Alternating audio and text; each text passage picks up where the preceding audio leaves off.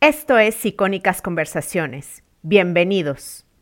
Se creía que ya todos los derechos estaban ganados y que ya no había nada por qué luchar, ¿no?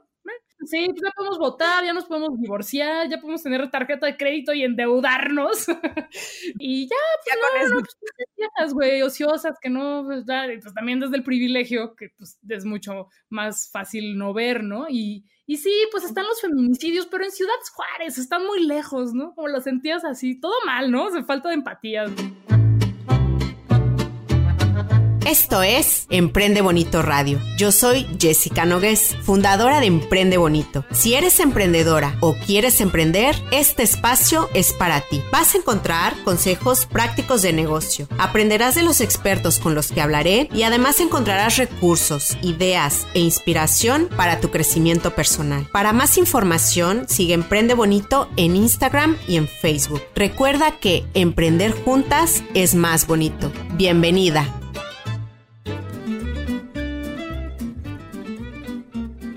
¿Se puede hablar de feminismo con humor? ¿Es posible hablar de igualdad de derechos y oportunidades para hombres y mujeres de forma accesible y clara? Hoy tengo una invitada de lujo, una mujer que admiro, que ha contribuido a que se hable de feminismo en México y América Latina con humor y de forma sencilla, con su libro Amiga Date Cuenta y con un show de stand-up feminista del que ella es parte. Muchísimas gracias, Tamara, o Plaqueta, no sé cómo prefieres que te diga. Pues últimamente he estado firmando más como plaqueta. Ya, plaqueta. Así que está más sencillo, está más fácil. Pues muchísimas gracias. Tengo que agradecerte también el hacer el feminismo más popular, más eh, mainstream en un país como México, que la verdad es que hay mucho que hacer porque no podemos cambiar lo que no se puede ver y yo siento que tú estás haciendo visible, visibles muchos temas que tienen que ser visibles y estar en el foco, ¿no?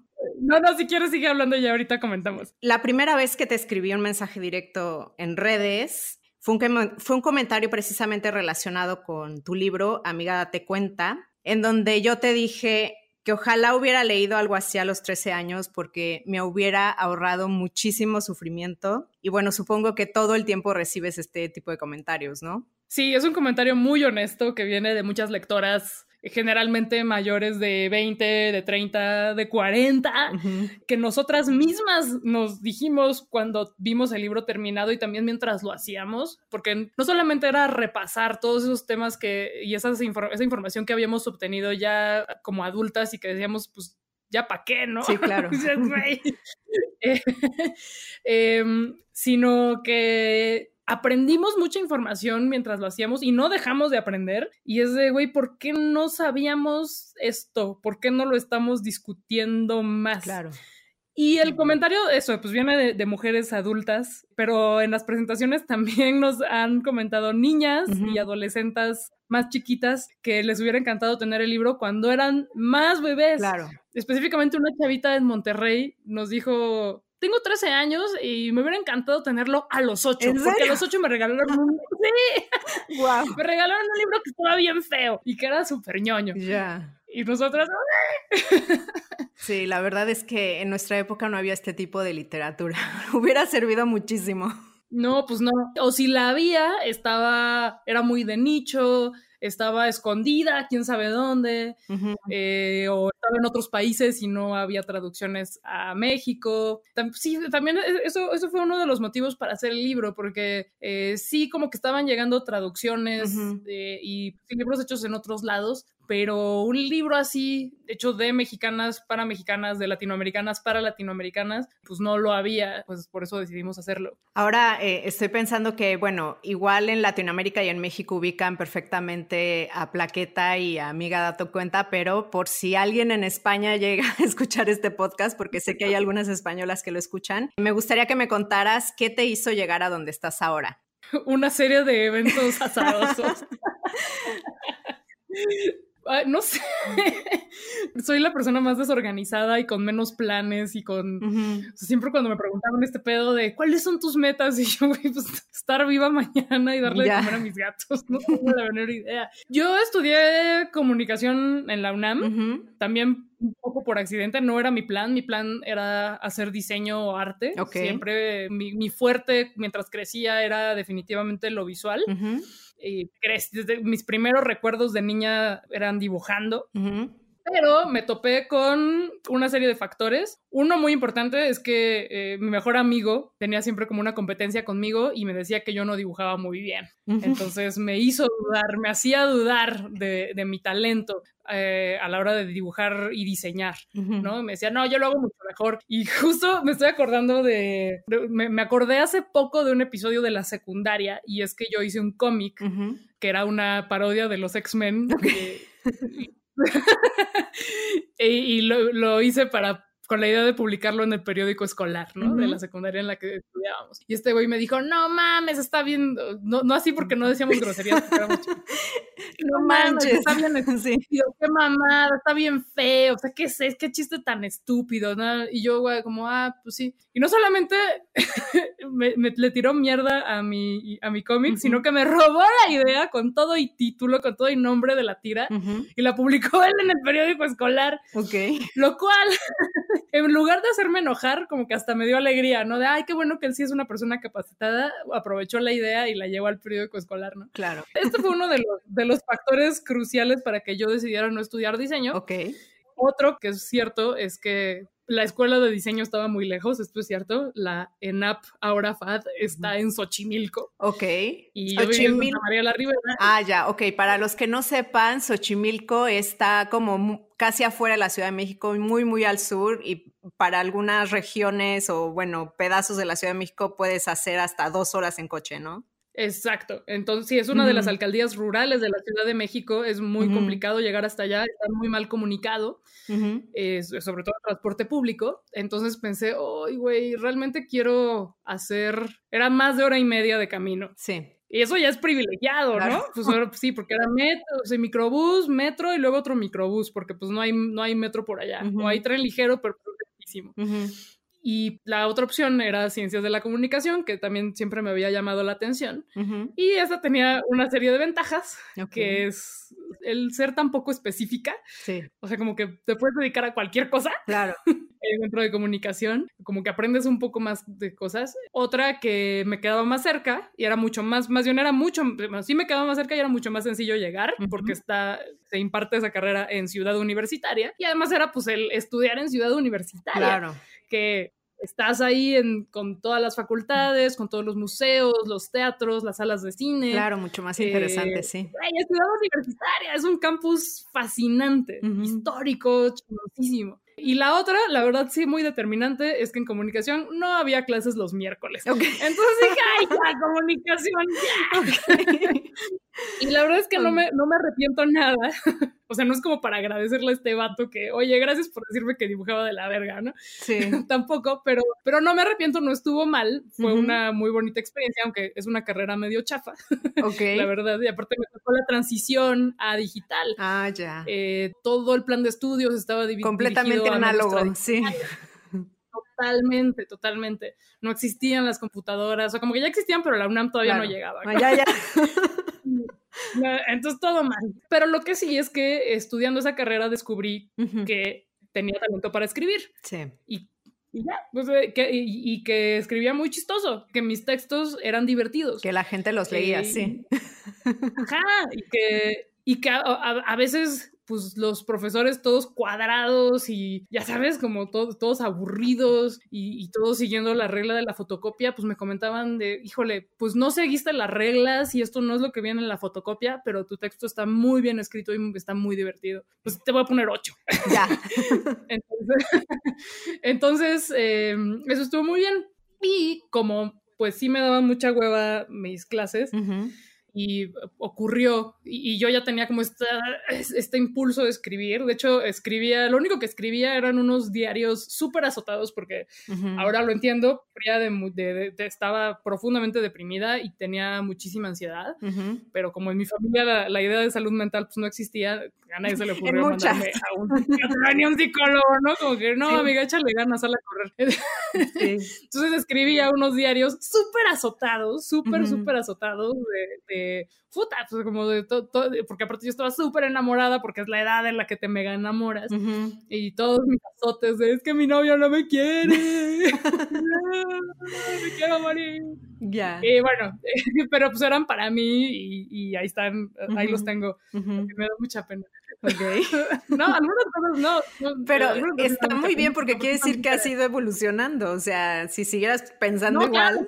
sí, ¿no? Y cosas como específicamente que, que yo eh, me, en aquel entonces me, me, culpaba a mí misma de lo que sentía, de todo ese dolor y ansiedad que, que experimentaba. Eh, yo decía, güey, pues es que tú lo has escogido y, y, eh, y si tú decidieras ser feliz, podrías hacerlo. Y así como, claro que no.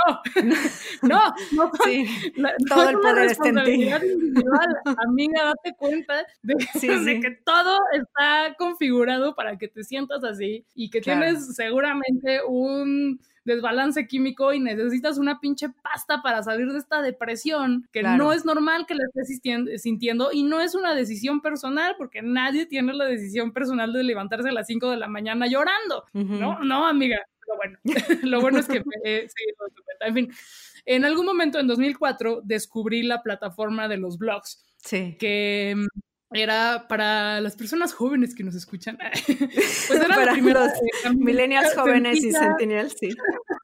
Pues era la primera herramienta muy sencilla de autopublicación que no, para la que no requerías nada de conocimiento técnico, computacional, de programación, nada, nada, no, Te dabas de, alta, claro, escribías y, la, y ya escribías, le publicabas, publicar y se publicaba. Sí. Así. De hecho, sí tenía, sí te, a veces se bugueaba y como que se descom... Porque si era, los primeros eran con, con base HTML y de, de, pronto se, así se desmadraba el HTML y así, no mames, ya, ya se desmadró toda la página. Sí era bastante de alguna forma, pues analógico, no analógico, pero como bastante de fierritos ahí. Sí, sí. Eh, no era tan, tan, tan sencillo, pero pues sí era suficientemente sencillo. Era un pedo, subir fotos era un pedo, güey. era, se sentía como ir a revelar al laboratorio, subir una foto. Sí, era, era bastante... Eh, rudimentario, pero bueno, era esta herramienta pues donde publicar textos, ya la multimedia era, una, era otra cosa, pero publicar textos era muy sencillo. Entonces me puse y coincidió con que mi novio me cortó.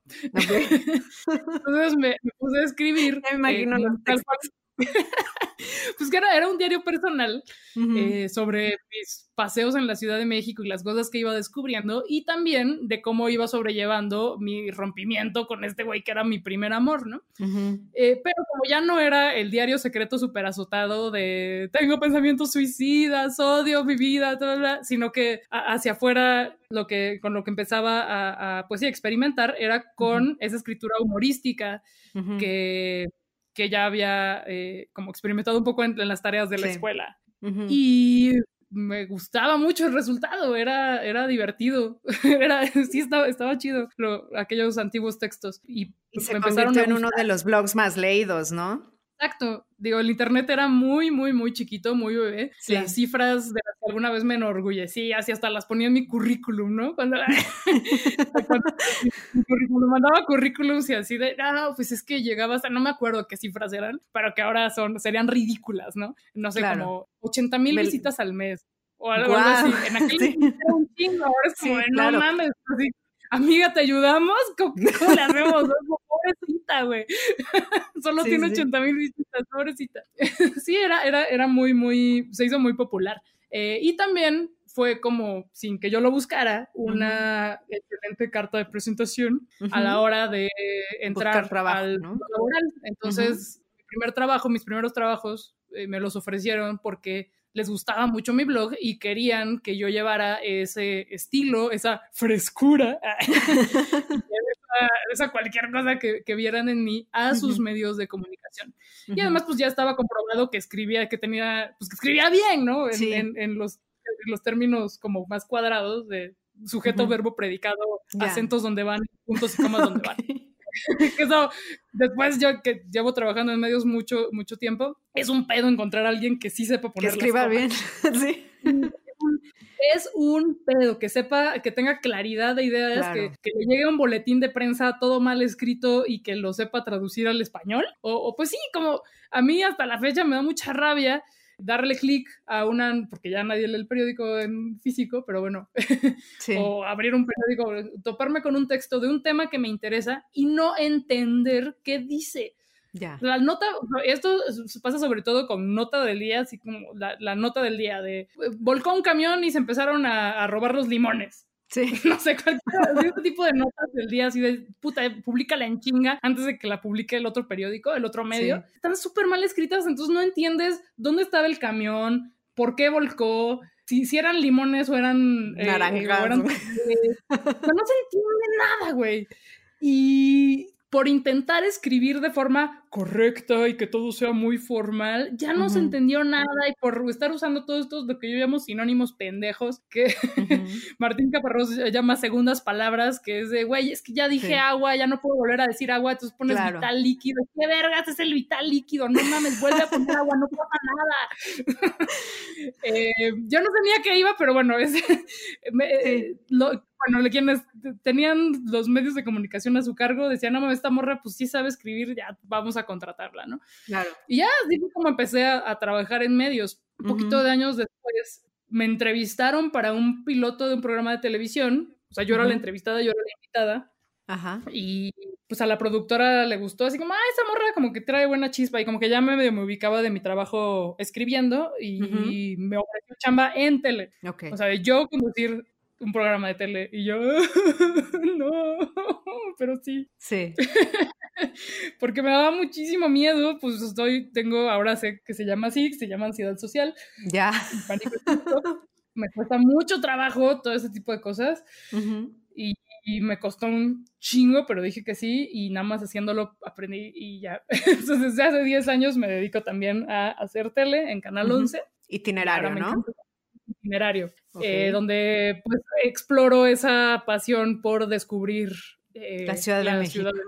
y lugares no tan obvios y que también de pronto tenemos la oportunidad de salir a otras ciudades e igual es, no sabes la rabia que me da leer reportajes o ver programas de tele donde van a X ciudad y van a lo obvio, donde el recorrido más básico que sale en todos los demás programas y que sale en todas las guías turísticas y que eso, no, no, me da, o sea, ya se cuenta que si, que si visitaran Ciudad de México es de, fuimos al Museo de Antropología, al Palacio de Bellas Artes, a Garibaldi, al Café de Tacuba y a, al de los Azulejos y así de, no.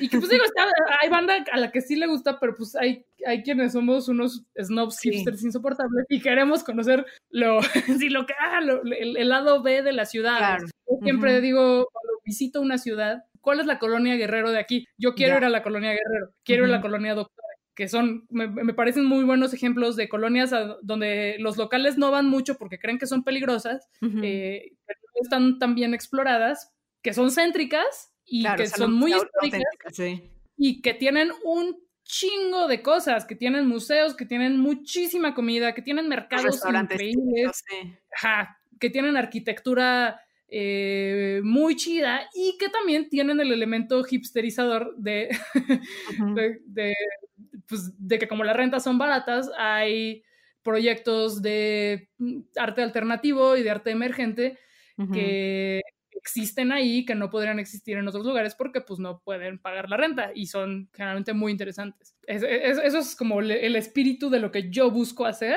eh, y que medio se ve reflejado en los reportajes que yo hago en este en itinerario. Y bueno, y luego, luego, pasó que me mordió la araña del feminismo.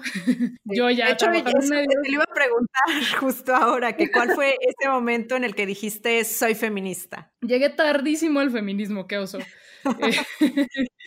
sí, pues es que además, como siento que ahora las, las morras que están en prepa, en universidad, es un tema con el que tienen mucho contacto a través de los medios, de colectivas, de, de que muchas figuras públicas no solamente hablan del tema, sino que se asumen feministas, es, es mucho más sencillo abrir esa puerta. En mis tiempos no, y no, o sea, no lo digo como justificación, sino como por contexto, así de por qué esta morra, y, no solo yo, sino casi todas las de mi generación, pues porque nos tocó em, esta, eh, digamos, época entre olas, no sé, también lo de las olas porque es muy del feminismo blanco hegemónico, pero bueno, en que se creía que ya todos los derechos estaban ganados y que ya no había nada por qué luchar, ¿no? Y porque, sí, claro, como ya Podemos votar ya, ¿no? Sí, pues ya podemos votar, ya nos podemos divorciar, ya podemos tener tarjeta de crédito y endeudarnos. Sí, Claro. Y, ya, pues, ya con eso. Pues, güey, ociosas, que no, pues, pues, también desde el privilegio, que pues es mucho más fácil no ver, ¿no? Y, y sí, pues están los feminicidios, pero en Ciudad Juárez están muy lejos, ¿no? Como lo sentías así, todo mal, ¿no? Se falta de empatía, todo, todo, de la verga. Y pues realmente el feminismo, mientras yo estudiaba en, en, la UNAM, tanto en la prepa como en la universidad, era algo que estaba en un cubículo así hasta el fondo, empolvado, pues quién sabe qué era eso, ¿no? Entonces, no. Y, la sed de aprobación masculina era muy grande, entonces, no, yo no soy como esas. Todo mal, todo mal, plaqueta, date cuenta.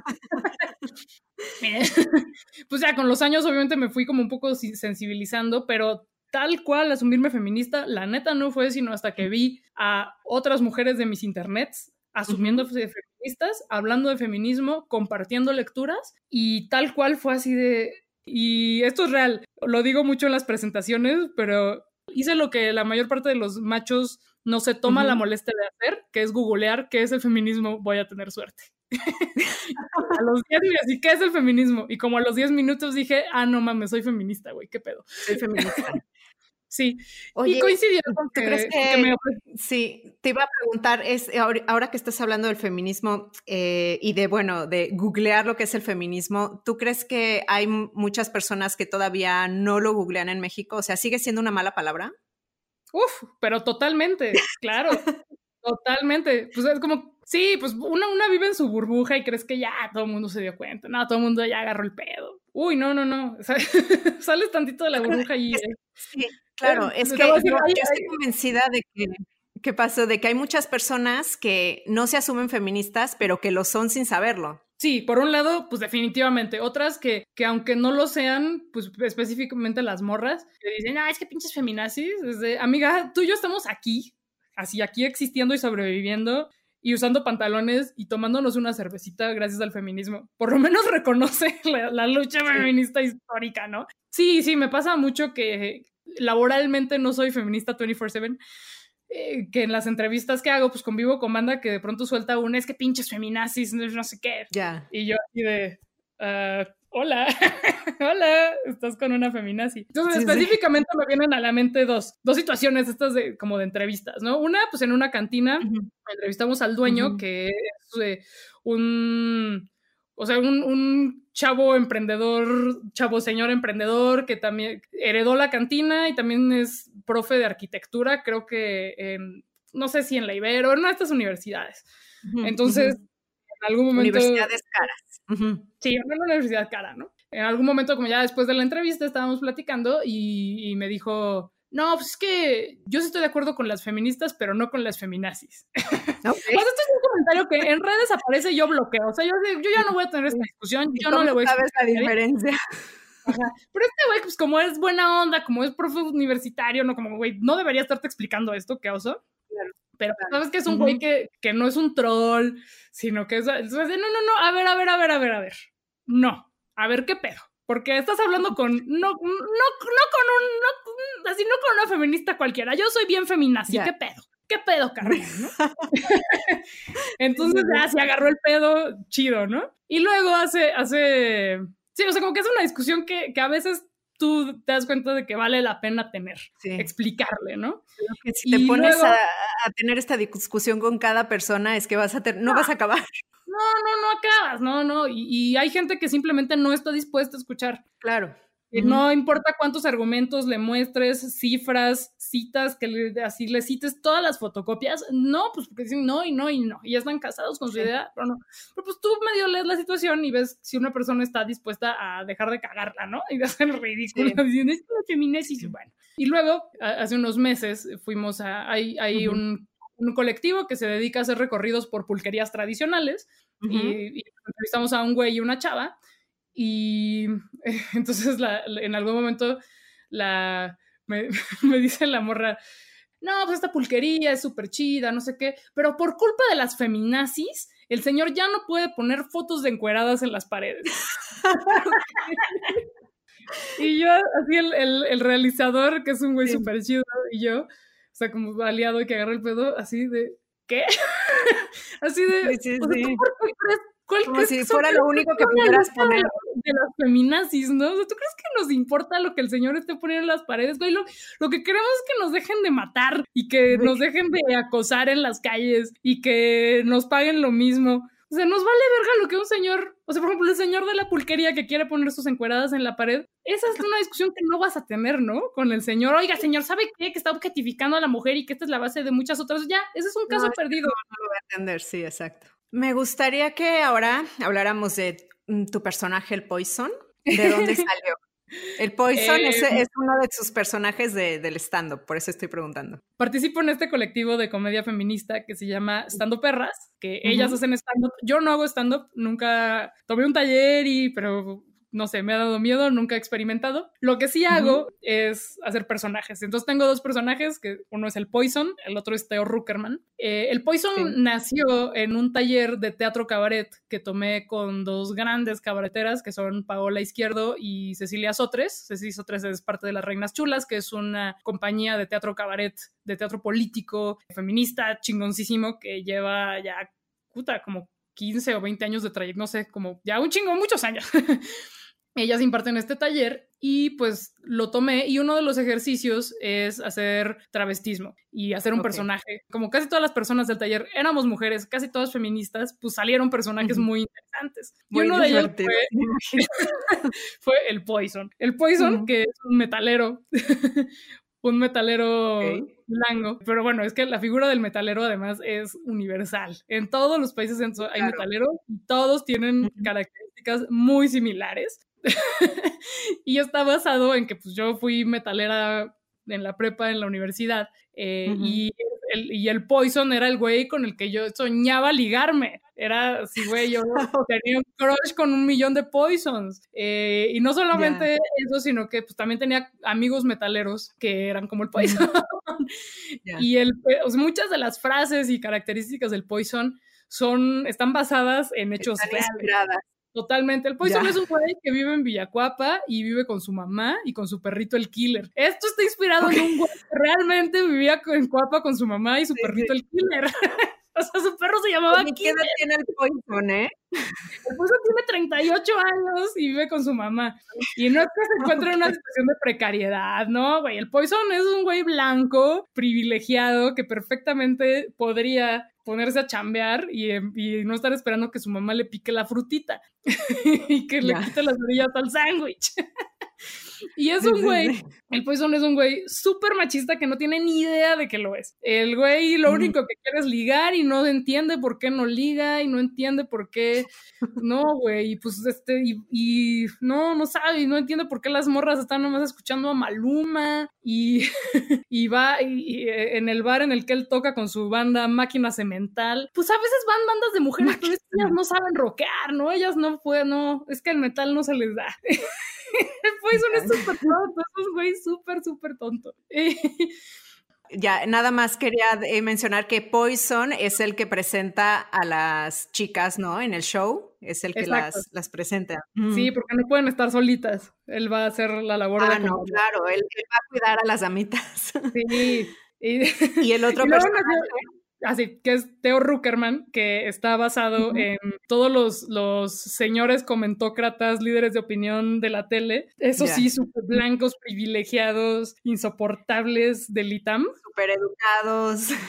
bueno, educados académicamente, digo. Ajá, sí, con un chingo de maestrías y que dan clases en el, en el ITAM y que la empatía no, pues son las personas menos empáticas del universo, que todo le echan la culpa, los pobres son pobres porque quieren, las mujeres las violentan porque quién sabe dónde andaban y nada más están haciendo las víctimas. Obviamente Theo Ruckerman tiene un chingo de demandas de sus ex esposas por manutención, el güey se hace bien pendejo, no quiere soltar la lana. y Theo Ruckerman es el, moderador de un show que se llama Mesa de Señoros, que donde todas las estando perras, ahí sí todas hacemos personajes, todas hacemos drag king, que es caracterizarnos como hombres de forma muy caricaturizada, a decir pendejadas, ¿no? Y comentar las pues las noticias de la semana relacionadas con las mujeres. Oye, ¿cómo funciona este tipo de humor con las mujeres y con los hombres? El Poison, curiosamente, funciona mejor cuando hay hombres en el público. como que, por, no sé, como, sale esa risa nerviosa. De, Sí se identifican con varias cosas del Poison y además, pues claramente tienen amigos así. Mm. y con las mujeres no funciona tan, o sea, sí funciona, pero depende más de que hayan tenido un novio como el Poison.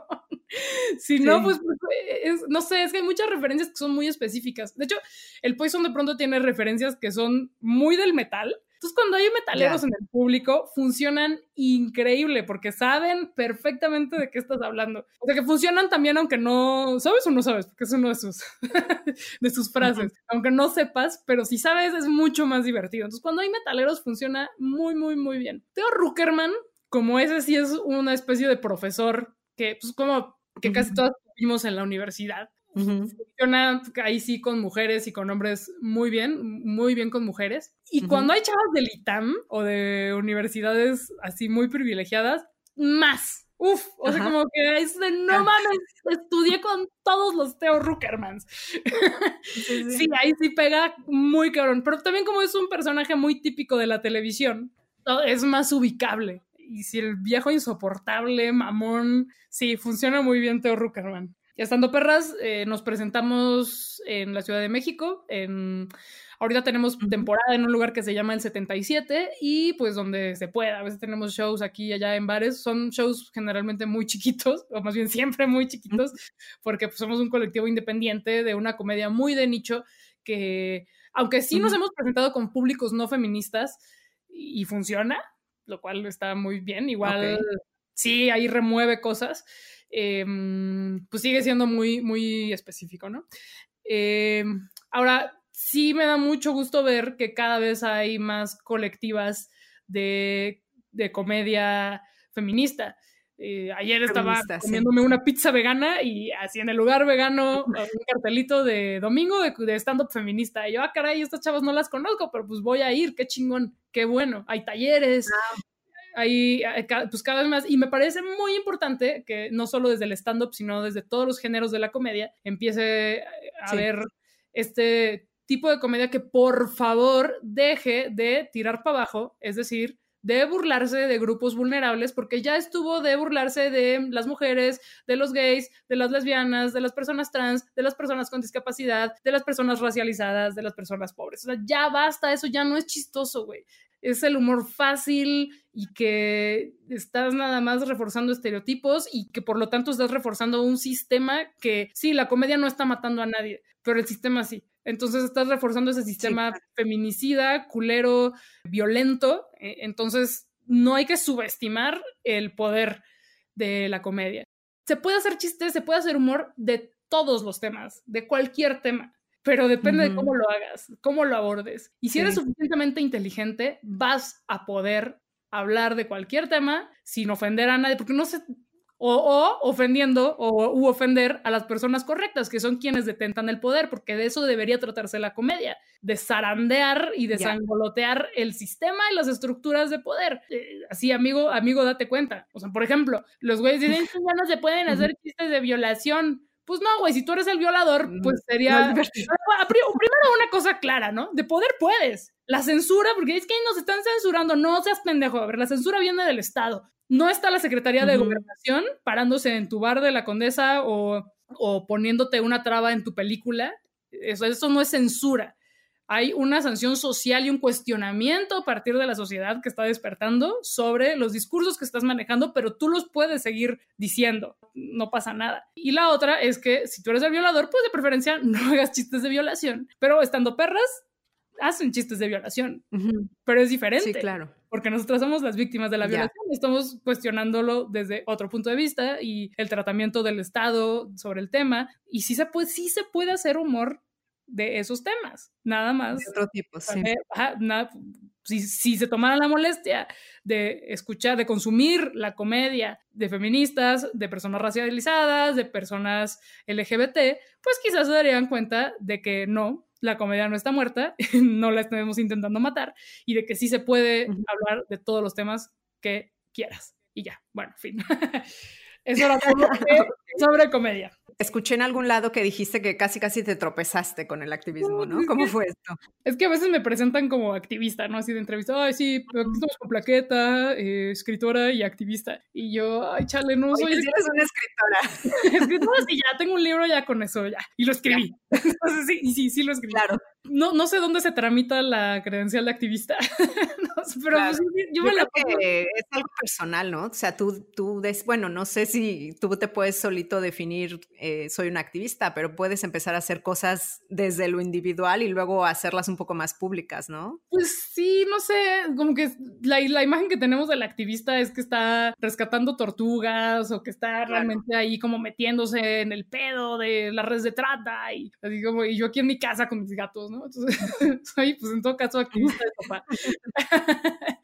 y, y, como que los dos casos que me, que me han llevado a, que me han convertido en una persona mediática cuestionando temas muy específicos de violencia estructural, pues sí fueron por accidente. El primero fue en 2013, que fue el caso Aeroméxico. Aeroméxico, patrocínanos. Que fue que, fue que me, me llegó un, eh, un mail una convocatoria para un casting para un comercial de Aeroméxico, de Club Premier de Aeroméxico, que decía así explícitamente, Luke Polanco, nadie moreno. Así nadie moreno se presenta al casting. Entonces yo pues, dije, no, es era Club Premier. O sea, güey, pues le tomé una foto al, al, al, mail, así todo mal, ¿no? La pantalla de la computadora y le tomé una foto. La publiqué y pues escándala, ¿no? Sí, fue un, sí se hizo una escándala, se hizo viral y, sí, de hecho yo me acuerdo. Y, Aeroméxico, así como, y ahí, porque aparte es un pedo, porque Club Premier y Aeroméxico no son la misma empresa, entonces, todo se hizo un pedo, mm. se hizo un pedo, y me los imagino en las oficinas así chocando entre sí, ah, todos mensos, ¿no? como que no te, su manejo de crisis muy lamentable, porque esto fue, no sé, yo lo tuité al mediodía, yo, yo todavía era, era Godínez, estaba en la oficina, y Aeroméxico no soltó un comunicado, sino como hasta las 12 de la noche, y aparte el primer comunicado no decía, no, aquí no discriminamos y, y, y, listaba una serie de cosas por las que no discriminaban, pero no mencionaban color de piel. Entonces, bueno, en fin, el chiste es que eh, se hizo muy, muy viral. Eh, la nota después la agarró una agencia, creo que AP. Entonces, se hizo internacional, de hecho. Se llegó a estar así en la, en CNN, la, en el, así, e-, en la primera página del portal, o sea, ¿no? Se hizo muy cabrón y en México así de, ay, no mames, no mames, no mames. Y entonces, pues, y yo varias, y me, me, entrevistaban, ¿no? Así de, no, es que el caso de Aeroméxico, y yo, güey, soy blanca. así, ah, esta no es mi lucha, yo no tendría por qué estar hablando de esto. Claro. soy, y no quiero pasar por white savior, ni hacer white splaining, pero, ya. pero pues, decía mucho, güey. pero sí cambió algo, ¿no? Pues no, no, no cambió. O sea, al menos ¿no? Eh, después cambió. O sea, ya ahora al menos es políticamente incorrecto decirlo, ¿no? Pues sí. Eso de nada más el look pero Polanco. Lo pero lo siguen haciendo. Se prende la tele, ve los medios. Eh, la mayor parte de las marcas mexicanas siguen anunciándose con pura gente blanca, lo que en el idioma casting claro. Eh, usan como usan el eufemismo latino internacional. es eso, güey?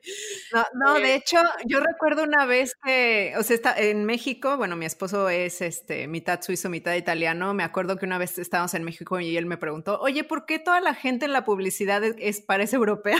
Ajá, y está cabrón. Ya se lo cuestionó, ¿sabes? Sí, sí, sí, sí. Y la segunda cosa con la que te tropezaste, ¿cuál fue? Fue Lady Plaqueta, que fue... Eh, Para los que no sepan, eh, Lady es como, no sé, un título que le dan en México a personas que se hacen de repente como virales, ¿no? Ajá, pero es peyorativo. Es, eh, se usa cuando te haces viral por algo malo, como, o sea, las, ladies en general son eh, mujeres que han sido arrogantes y prepotentes con personas vulnerables, eh, como que no sé, las agarran y luego se pedísimas y van manejando y, y, entonces tratan mal al policía y le dicen, no sabes quién soy, te voy a dar dinero. O, o que, pues sí, ¿no? O sea, claro. esas son las ladies y los lords.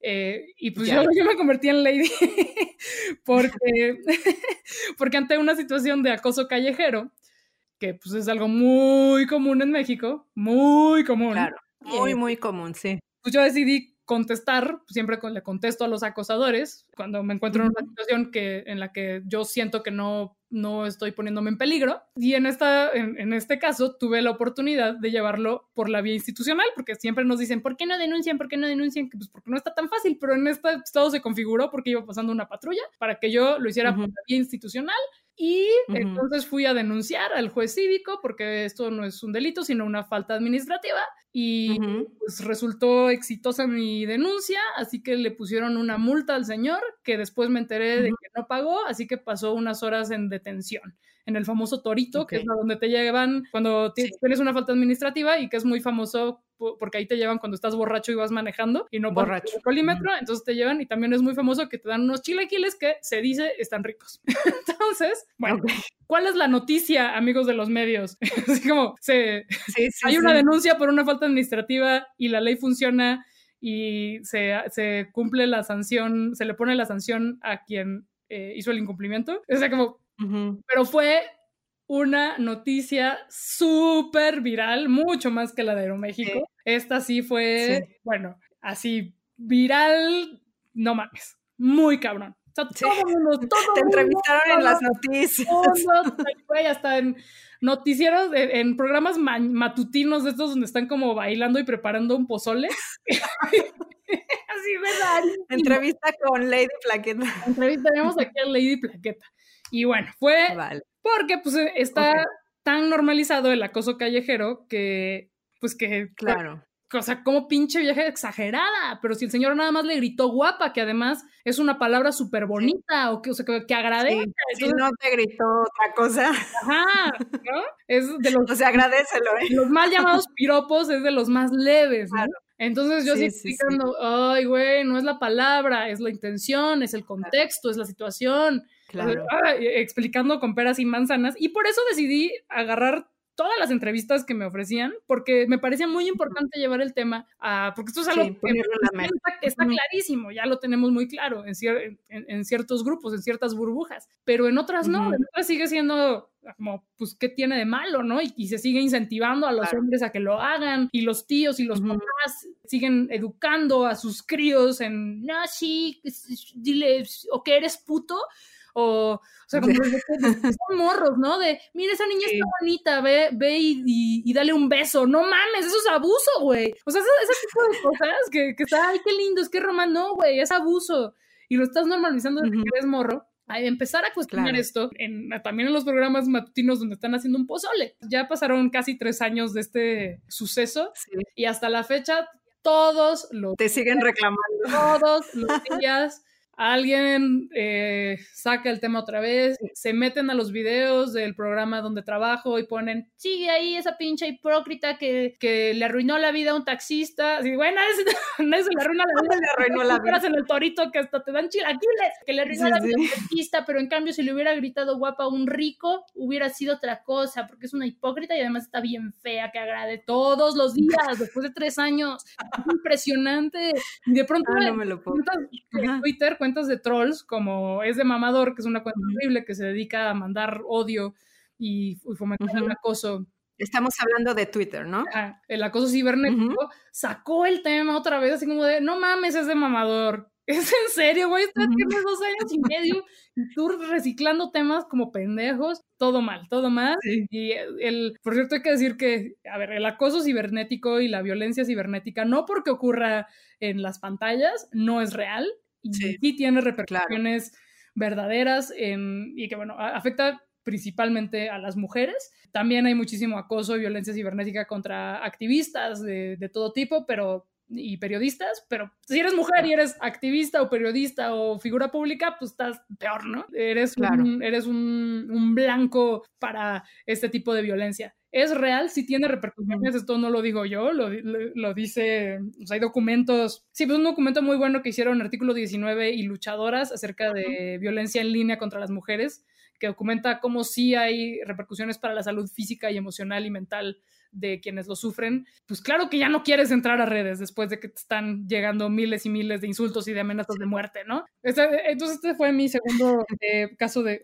de, activismo por, por accidente.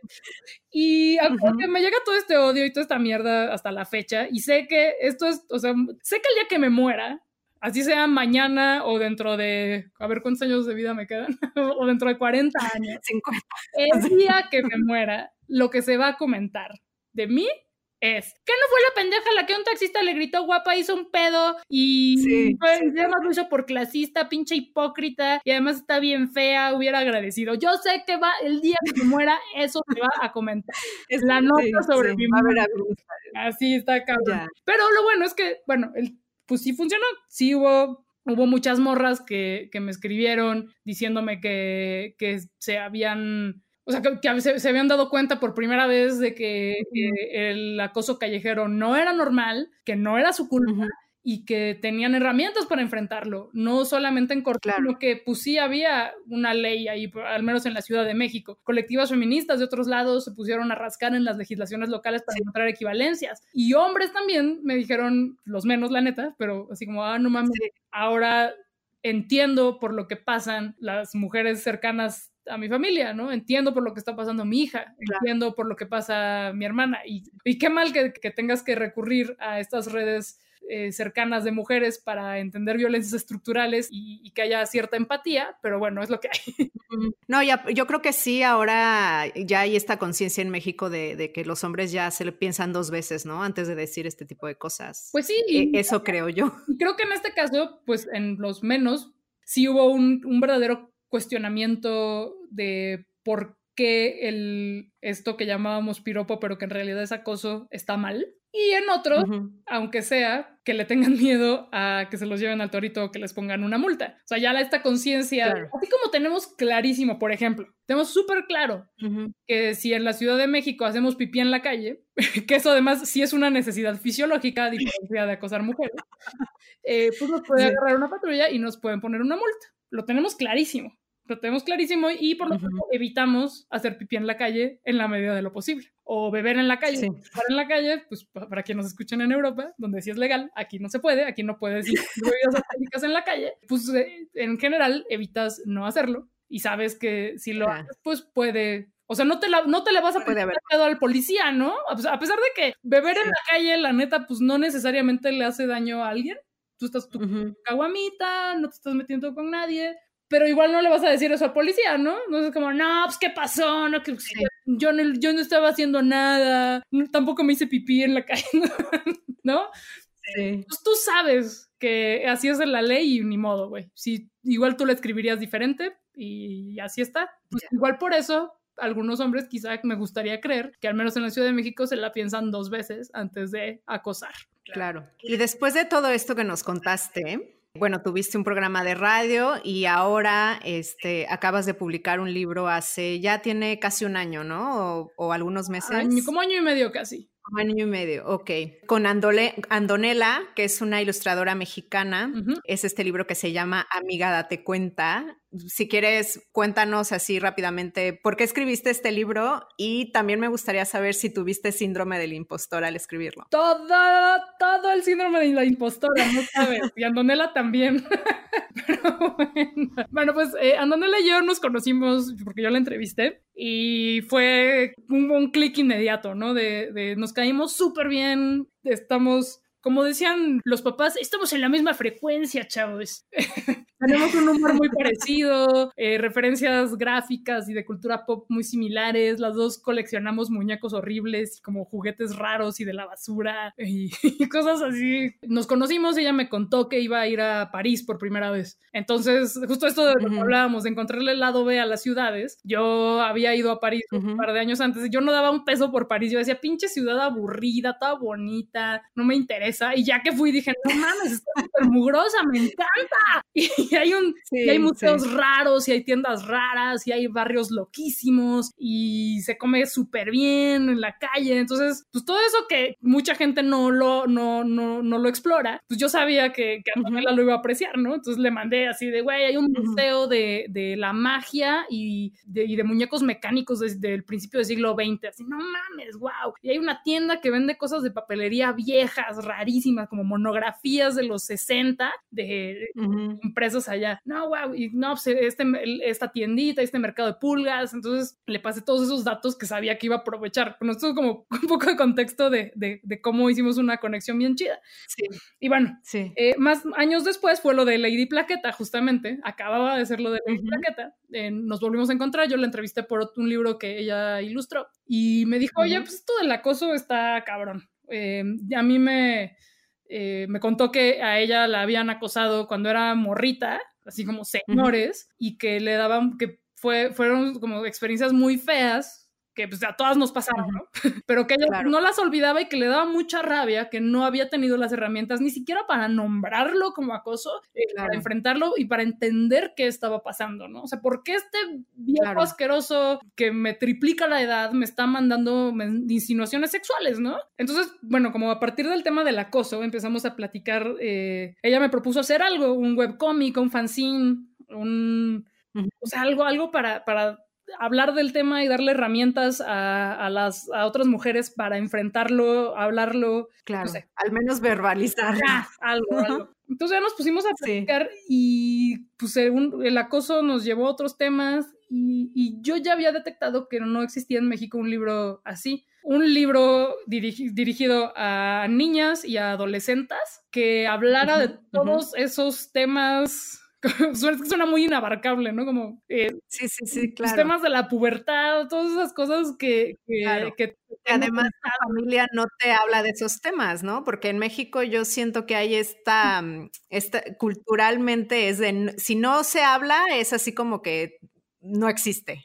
Y entonces, si eres una niña, no te hablan de sexo o de menstruación o lo que sea, y, y entonces no sé, no existe. O te hablan a medias y sesgado y todo mal, ¿no? Entonces dije, no, güey, hay que hacer un libro. O sea, no sé ni siquiera por qué, pero y así a huevo. O sea, un libro que es como lo más, eh, la tecnología más antigua, es muy poco millennial, ¿eh? nuestra parte. Pero es muy claro, o sea, no, no, se les ocurrió hacer una cuenta de Instagram. pues porque un libro, o sea, no, sé por qué, porque nos parecía como una herramienta muy, una plataforma eh, pues perfecta para desarrollar todos, todos estos temas, para detonar estos cuestionamientos y que además pues nos podía quedar muy bonito. Era como perfecto, yo escribo, tú ilustras y nos entendemos perfectamente, aunque nunca habíamos trabajado juntas, intuíamos y, bien, si sí, sí le atinamos a que íbamos a trabajar muy bien juntas. Entonces, pues ya nos sentamos una, una, tarde con unas chelitas aquí en mi casa a armar un índice pensando en, pues sí, como los temas típicos y, y súper obvios de, pues sí, menstruación, o sea, cosas que igual se te enseñan en la escuela como menstruación, infecciones de transmisión sexual, métodos anticonceptivos y otros no tan obvios como consentimiento, acoso. Amor romántico. Ah, claro, virginidad.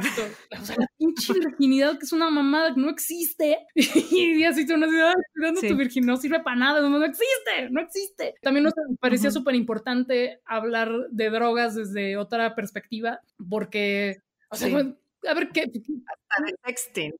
Todo mal, ¿no? Que se siga hablando de simplemente di no a las drogas porque son terribles y todas. O sea, como que hipocresía cuando nosotras hemos consumido drogas. Bueno, para pronto todos consumimos drogas, ¿no? Porque el café es una droga, el tabaco es una droga. Claro, el azúcar. El azúcar es una droga. Todo, Todas las pastas que nos tomamos para el antiácido es una droga. Todos, todos son drogas. Cuando nuestros amigos consumen drogas y entender, y esto fue uno de los temas de los que más aprendimos, que no todos los usos son problemáticos, que de hecho, y no lo decimos nosotros, lo dice la ONU, el 11, solamente el 11.7 de todo el consumo de drogas y son problemáticos. El uso experimental, el uso recreativo, el uso habitual, el uso terapéutico de drogas. Tenemos que dejar de asociar la palabra drogas con la palabra adicción porque no necesariamente va a pasar esto. Y en caso de que pase, tenemos que combatir estos estigmas que hacen que la gente no pueda acceder a un tratamiento para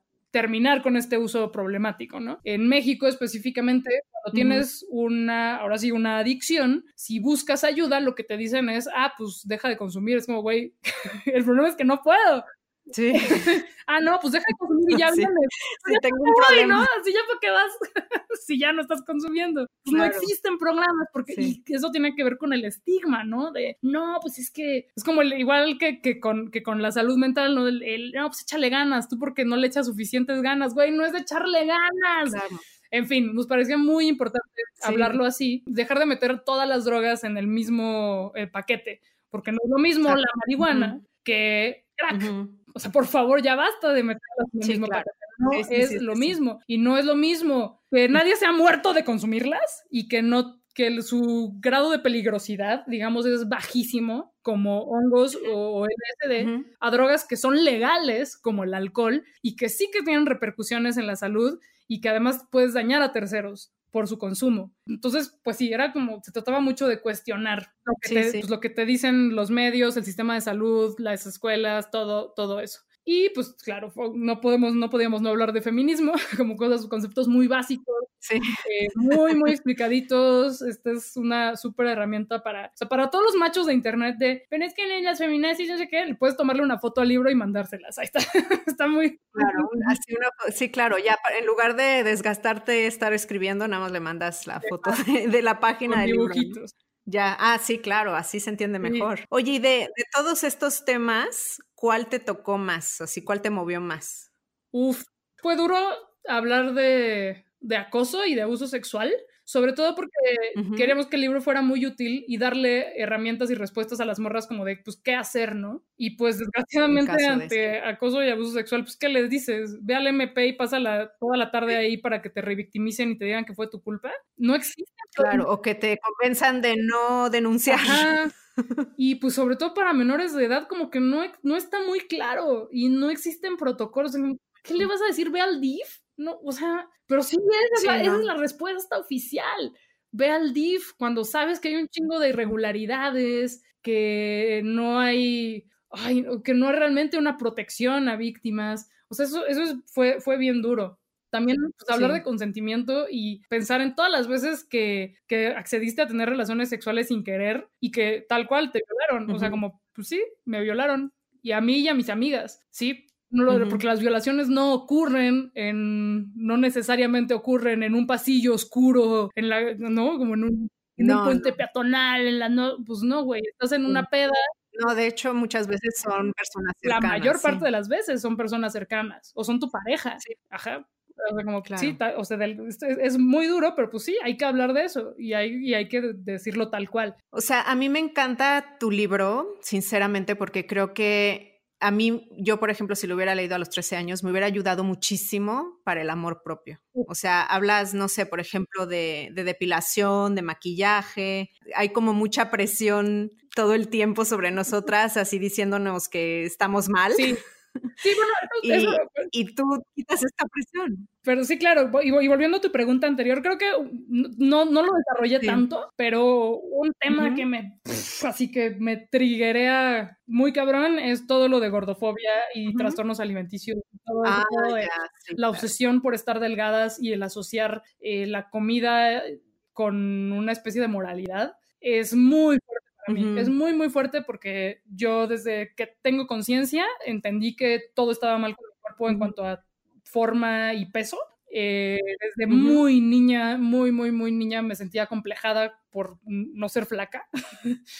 y mi primera dieta así muy temprano, muy, muy, de muy, muy, muy chica. Y tuve toda, toda la gama de trastornos alimenticios que te puedas imaginar. Y no fue sino hasta así muy, no sé, ya muy grande que digamos, me curé, como por una serie de factores externos, porque la verdad es que nunca busqué ayuda. Bueno, de hecho, alguna vez le dije a mi, a mi doctora, a mi ginecólogo, así de, oye, creo que soy anoréxica. Y el güey, ¡nah! no te en serio. Güey, ese nivel, no, no, tú no, no. Así de, güey, no mames. O sea, tú consideraste que eras anoréxica porque no, o sea, no comías o, más bien, o sea, te limitabas? Claro, me limitaba muchísimo. O sea, claro que era anoréxica. o sea, claro, pero por supuesto que sí. Había, me, había un chingo de cosas que no comía, tenía comportamientos obsesivos y adictivos con la comida, una serie de reglas, eh, me pesaba todo el tiempo, pesaba mucho menos de lo que debía pesar nunca, o sea, yo creo que con el ginecólogo todo menso, ay, lo quiero mucho, pero qué tonto que, que así, güey, te estoy diciendo que soy anoréxica y tú, no, que eso además puede ser súper triggereante para una anoréxica, porque es como de, ah, porque estoy gorda, o sea, porque no, no estoy suficientemente flaca como para que este güey vea las alertas. Claro, Entonces, para que él piense, que, claro. que tengo un problema. Entonces, claro, por supuesto que, que, que lo era. Por eso te digo que tu libro es muy útil para el amor propio. O sea, de verdad tocas pues temas que si los ve un adolescente. Pues entender que no le. Primero se los cuestiona. Todo mal.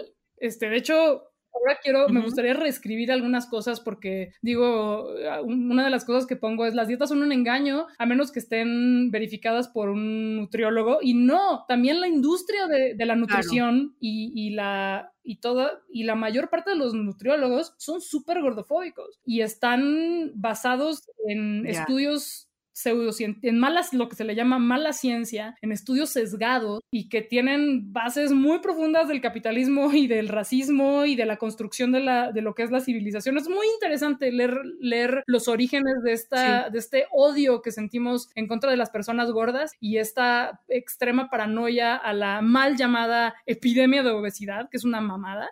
Entonces, eso es algo de, si hay, si hay reimpresión del libro, ojalá que sí, quiero corregir porque no basta con ir con un nutriólogo. Los nutriólogos muchas veces son quienes eh, desatan o provocan trastornos alimenticios y que perpetúan este odio que sentimos contra nuestros cuerpos y contra nosotras mismas y nosotros mismos, sino que hay un enfoque en la nutrición que esto lo acabo de descubrir porque en Twitter sigo a muchas mujeres que hacen activismo gordo que son unas chingonas, las admiro un chingo, un chingo, un chingo, un chingo. Y me vengo a enterar que existe un enfoque de la nutrición que se llama Health at Every Size, Sí, salud ah, con, cualquier talla o tamaño, que se trata de darte las herramientas para que comas bien sin estar con esta obsesión de que bajes de peso. Porque tenemos que, dejar de asociar el peso con la salud porque no necesariamente tienen, están relacionados. Em, ah, fue muy tarde que descubrí no solamente que, que no le debía delgadez a nadie, eh, sino que todos estos años en que tenía,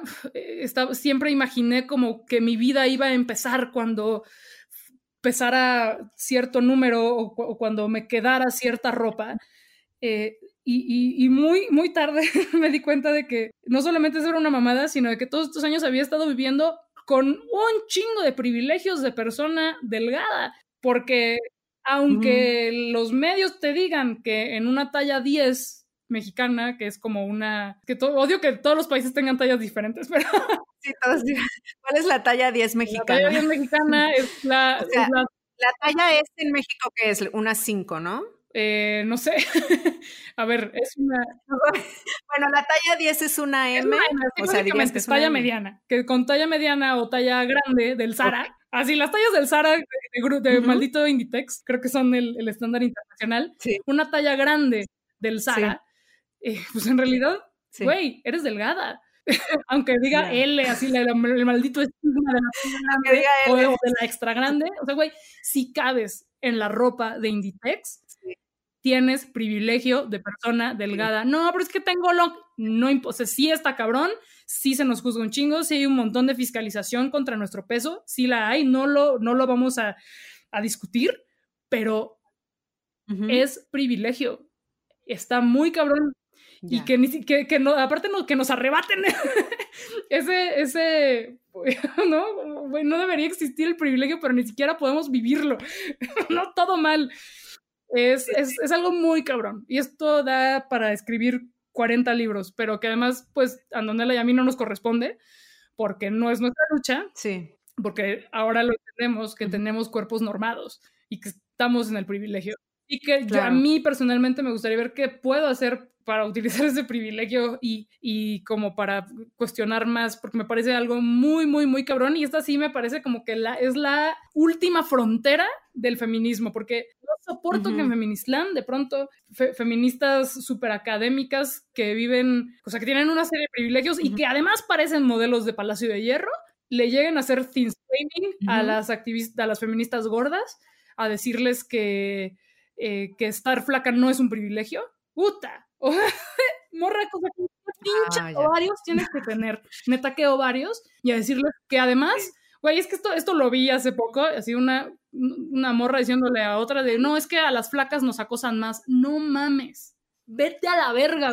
No es, no. Lo primero, no es cierto. Y después, no, güey, a, a, ti te van a creer más si denuncias acoso y abuso sexual. A una gorda no le van a creer. O sea, qué cabrona eres, qué hija de la verga. Ay, Dios, no, este tema me, me, me, llega, me llega muy cabrón. Eh, y, y, replicando este, este discurso patologizante de no, pero es que la salud, no sé qué, y la ver, no, güey, no, no, hay, hay muchas más muertes por negligencia médica, por este sesgo con el, este sesgo negativo con el que atienden o se niegan a atender o hacer un diagnóstico preciso a las personas gordas, que la gordura en sí. La gordura no mata, son los sesgos que existen alrededor. ¿Tú sigues una cuenta en Instagram que se llama iWeight? Sí, sí, sí. No, porque te iba a comentar que, o sea, esta activista feminista inglesa que se llama Yamila Yamil, que si no la siguen, síganla, este, tiene esta cuenta que promueve también no sé, como un movimiento contra la gordofobia. Contra, en general este, contra, como, por la diversidad corporal, no sé, como que queremos ver este, cuerpos, cuerpos, diversos. cuerpos con discapacidad, eh, cuerpos de, de, mujeres racializadas, cuerpos, o sea, como que todo lo que se te ocurra. Em, y sí, es también una discusión en Feministland que dice, no, porque el movimiento body positive está muy edulcorado y es eh, nada más para ampliar el espectro del capitalismo, para bla, bla, bla, bla. Y que sí estoy de acuerdo, pero creo que me parece una discusión ya muy clavada y que no le basta a ver. O sea, la verdad es que no puedes subestimar el poder de estas cuentas, aunque sean muy edulcoradas, porque para una morra, o sea, para una morrita que, que todos los medios y su familia y la educación y la medicina le han dicho que está mal y que es, y que es fea y que vale menos por cómo se ve, de pronto verse reflejada en mujeres poderosas que están diciendo, güey, este es mi cuerpo, qué pedo, y no voy a poner reparos y no voy a justificar por qué me estoy, porque estoy disfrutando de mi cuerpo y no le tengo que dar explicaciones a nadie ni de, por qué tengo derecho a vivir como se me dé la gana y sí a sentirme guapa, güey, porque sí, en efecto, no le debemos belleza a nadie, pero también es una característica humana sentirnos guapas y guapos y bonitos y bonitas y, y me parece un gran primer paso para empezar a cuestionar la imposición de la belleza unilateral y hegemónica. Claro. A mí me hubiera gustado, por ejemplo, crecer viendo, no sé, mujeres con vello. Claro, que, que por ejemplo en Europa de repente llegó a ver, pero en México veo mucho menos, ¿sabes? Más bien no veo. Sí, y de hecho, ¿sabes? Una, una, sí, hablamos pues, como lo del pelo, ¿no? Estás así como súper acomplejada de tus piernas peludas y no sabes cómo quitarte el, porque aparte es súper complicado, ¿no? Te lo, te lo hacen ver como bien fácil y no te rasuras y al día siguiente traes, estás toda irritada y te están saliendo los pelitos y estás como, es un pejo y es una industria multimillonaria del infierno. Pero, ¿sabes? Hace, ah, hace muy poquito, ya el libro llevaba más de un año de estar circulando y un día Manuela y a mí, así de, ¡pum! Güey, no hablamos de acné. porque desde nuestro privilegio de pieles sin acné, se nos fue totalmente ese pedo y que sí es bien importante, porque además, cuando tú googleas acné, métodos para combatirlo, cómo luchar contra el acné. Claro. En lugar de, güey, pues cómo vivir con acné y cómo, pues, si no hay pedo, güey. O sea, no, no, le debes una piel tersa a nadie. Y no es un problema de salud real. Claro. O sea, no, no, tu piel no debería interferir con nada en tu vida, pero sí que hay un estigma y sí que ahí queremos ver no solamente a personas gordas, a personas con discapacidad, a personas con colores, con todos los colores de piel, a personas con, con o sin pelo, de, con toda clase de pelos, sino que queremos ver a personas con acné en los medios. Ese es otro, es otra barrera ahí, una, una más, una, barrera más. Oye, en el libro, en la, en la parte como final, hablas de mitos del feminismo, como que las feministas odian a los hombres o que las feministas no se rasuran o no se maquillan. ¿Cuál de estos mitos es el que escuchas más? Uf, eh, creo que el más común es el que, si el que más hace que los hombres se pongan a la defensiva es que se trata de odiar a los hombres. Así de, güey, no se trata de ti, cabrón. Ya. Ese es el mito que más escuchas en México ahora. O sea, con respecto a. Pues sí, y que, y que son, pues ahora que, que, ha habido muchas manifestaciones en la Ciudad de México que, eh, en las que ha habido acciones contra el mobiliario público, digamos. Eh, es de, uy, no, es que esas no son las formas, es que son súper exageradas, es que cómo piden respeto si no lo dan, o cómo piden que se prenda la violencia y están actuando con violencia. Y yo así de, güey, a ver si ubicas que no se puede. Es que tenemos que decirlo de forma La violencia es contra personas, no contra objetos inanimados. Claro. Una puerta no puede ser víctima de violencia, es una pinche puerta. No. Sí, sí. Eso, eso está muy cabrón. es muy difícil de explicar. Sí.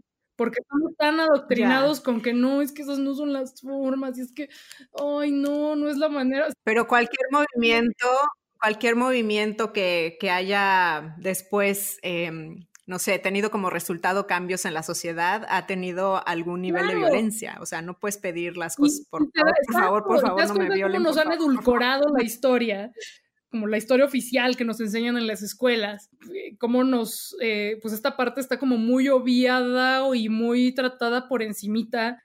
A ver, e, el feminismo es el movimiento pacífico más exitoso del siglo XX. Y sí, porque no ha cobrado ni una vida. Nadie se ha muerto por el feminismo, mientras que nada más en México 10 mujeres al día mueren por el machismo. Entonces basta de comparar las dos cosas, no. Y por eso me da mucha risa los memes, me encantan los memes, que hay uno que me fascina, que está el pípila con su antorcha y con esta piedra así tumbando la puerta de la lóndiga. Y, y está Hidalgo diciéndole, no, pípila, así no, esas no son las formas. Y así todos estos memes de escenas de la historia, escenas muy como de libro de texto, con intervenidas con diálogos. No, no, no, no, yo creo que no, esas no son las formas, por favor, no seas violento. sí, güey. Ay, no, es, es sí, sí, es, es como es, bien frustrante. Y sí, pues que es que las feministas están muy frustradas y enojadas. Pues sí, cabrón, no mames, nos están matando, no podemos salir a la calle en paz. Llegas a pedir chamba y te preguntan si te vas a embarazar o, o sea, claro que estamos enojadas y te dicen que vas a ganar menos porque no, claro que, claro que estamos enojadas. Tenemos que reclamar también nuestro derecho a la ira y a la furia y a estar enojada. Claro. No, eso es verdad. O sea, yo, yo de repente, por ejemplo, me pongo a escuchar algún podcast feminista o, a leer algún libro feminista y, la verdad es que sí me, me, veo sintiendo rabia, ¿no? Pero pues es que es inevitable. Oye, ¿cómo ves el futuro del feminismo en México? ¿Cómo te lo imaginas? 10, 20 años, o sea, vamos por buen camino. ¿Cómo ves a las nuevas generaciones? No, pues las nuevas generaciones bien, muy bien, amigas, las amo. Eh, sí, es, muy esperanzador ver eh, a, a morritas en que en sus escuelas, o sea, específicamente en las escuelas donde yo estudié, en las preparatorias de la UNAM y en las diferentes facultades y escuelas de la UNAM, verlas organizándose, verlas, me fascina ver la UNAM toda rayada, intervenida, eh, con todo es como, como la UNAM, mm, que es lo que, bueno, que yo, lo que yo conozco, no... Eh, Sus protocolos contra la violencia de género están súper chafas y además no se, ni siquiera se cumplen. Están chafas, pero no se cumplen. Entonces, todo mal. Eh, ver a estas morras diciendo no nos vamos a callar y no vamos a dejar de rayar las paredes y de escrachar a los acosadores hasta que esto pare y hasta que se nos garantice el derecho a una educación libre de violencia. Porque escracharlo y señalar y denunciar no es violentar, que no mamen. O sea, amigo, no quieres que te escrachen, no quieres que te denuncien, pues no acoses y no violes, porfi, ¿no? Porfi, de favor. Ahí te encargamos, ¿no? Oye, ¿y qué mensaje le dirías así si hay algún hombre escuchando este podcast? ¿Cómo se puede hacer aliado del pues, feminismo? Pues escuchando, así ya, esto es un gran primer paso haber escuchado el podcast. eh, Gracias por amigo. Dejar de estar a la defensiva. Entender que no es un pedo individual y que sí, seguramente él ha cometido una serie de violencias sin darse cuenta, como todas las personas privilegiadas. Como todas, sí, yo, todas las mujeres y los hombres hemos cometido porque hemos sido eh, criados en una cultura patriarcal. Sí, y una, una cultura eh, racista y clasista. Entonces, claro que todos hemos cometido una serie de violencias desde nuestros lugares de privilegio. Y empezarse a cuestionarse. Empezar a cuestionarse. Eh, dejar de estar a la defensiva. O sea, si a mí alguien me dice, oye, güey, estás siendo clasista, no me voy a poner, no, no, no, yo hasta tengo amigos pobres, ¿no? ¿Cómo crees? No, güey, es como, no, pues igual la neta sí, porque he sido, eh, ya me he amiga dado cuenta de que he sido clasista en el pasado y, y, es muy probable que lo siga haciendo porque pues es todo lo que he aprendido, se trata de desaprender toda la basura que aprendimos. Entonces, sí, dejar de escuchar, dejar de estar a la defensiva, no querer protagonizar, ni explicarle a las amigas feministas cómo deberían hacer las cosas, no. eh, googlear. Y no desacreditarlas, porque no hay una forma correcta de ser feminista. O sea, es que esto no Además, es que eso, esperan de nosotras que seamos perfectas. Entonces, si la cagamos, güey, somos humanas, por supuesto que la cagamos, la hemos cagado históricamente y la seguimos cagando. Y eso no, los, los humanos no somos monolíticos ni unidimensionales. Claro que podemos ser grandes activistas en ciertas cosas y en otras ser unas hijas de la verga pinches culeras y una no quita la otra. Y lo mismo con los hombres. Esto lo ves mucho con, con los que han sido acusados de, de, acoso, señalados por acoso o abuso sexual. Salen a defenderlos. No, es que son güeyes, este güey, yo lo conozco, es buenísima onda, hace un montón de activismo por no sé qué causa y es, y es bien talentoso. Sí, ama los rescata perritos, güey. No, sí, sí, lo creo. O sea, el güey rescata perritos, incluso puede hacer activismo por ah, de género, lo cual estaría muy extraño. Pero eso no quita que haya en el pasado o en el pasado no tan pasado, no tan remoto, que haya cometido actos de violencia sexual. Una cosa no quita la otra. Entonces, pues sí, escuchar, escuchar, escuchar. Luego, una muy importante es dejar de esperar que las mujeres los eduquemos, porque esto es una, ahí sí, cabrón. Es agotado.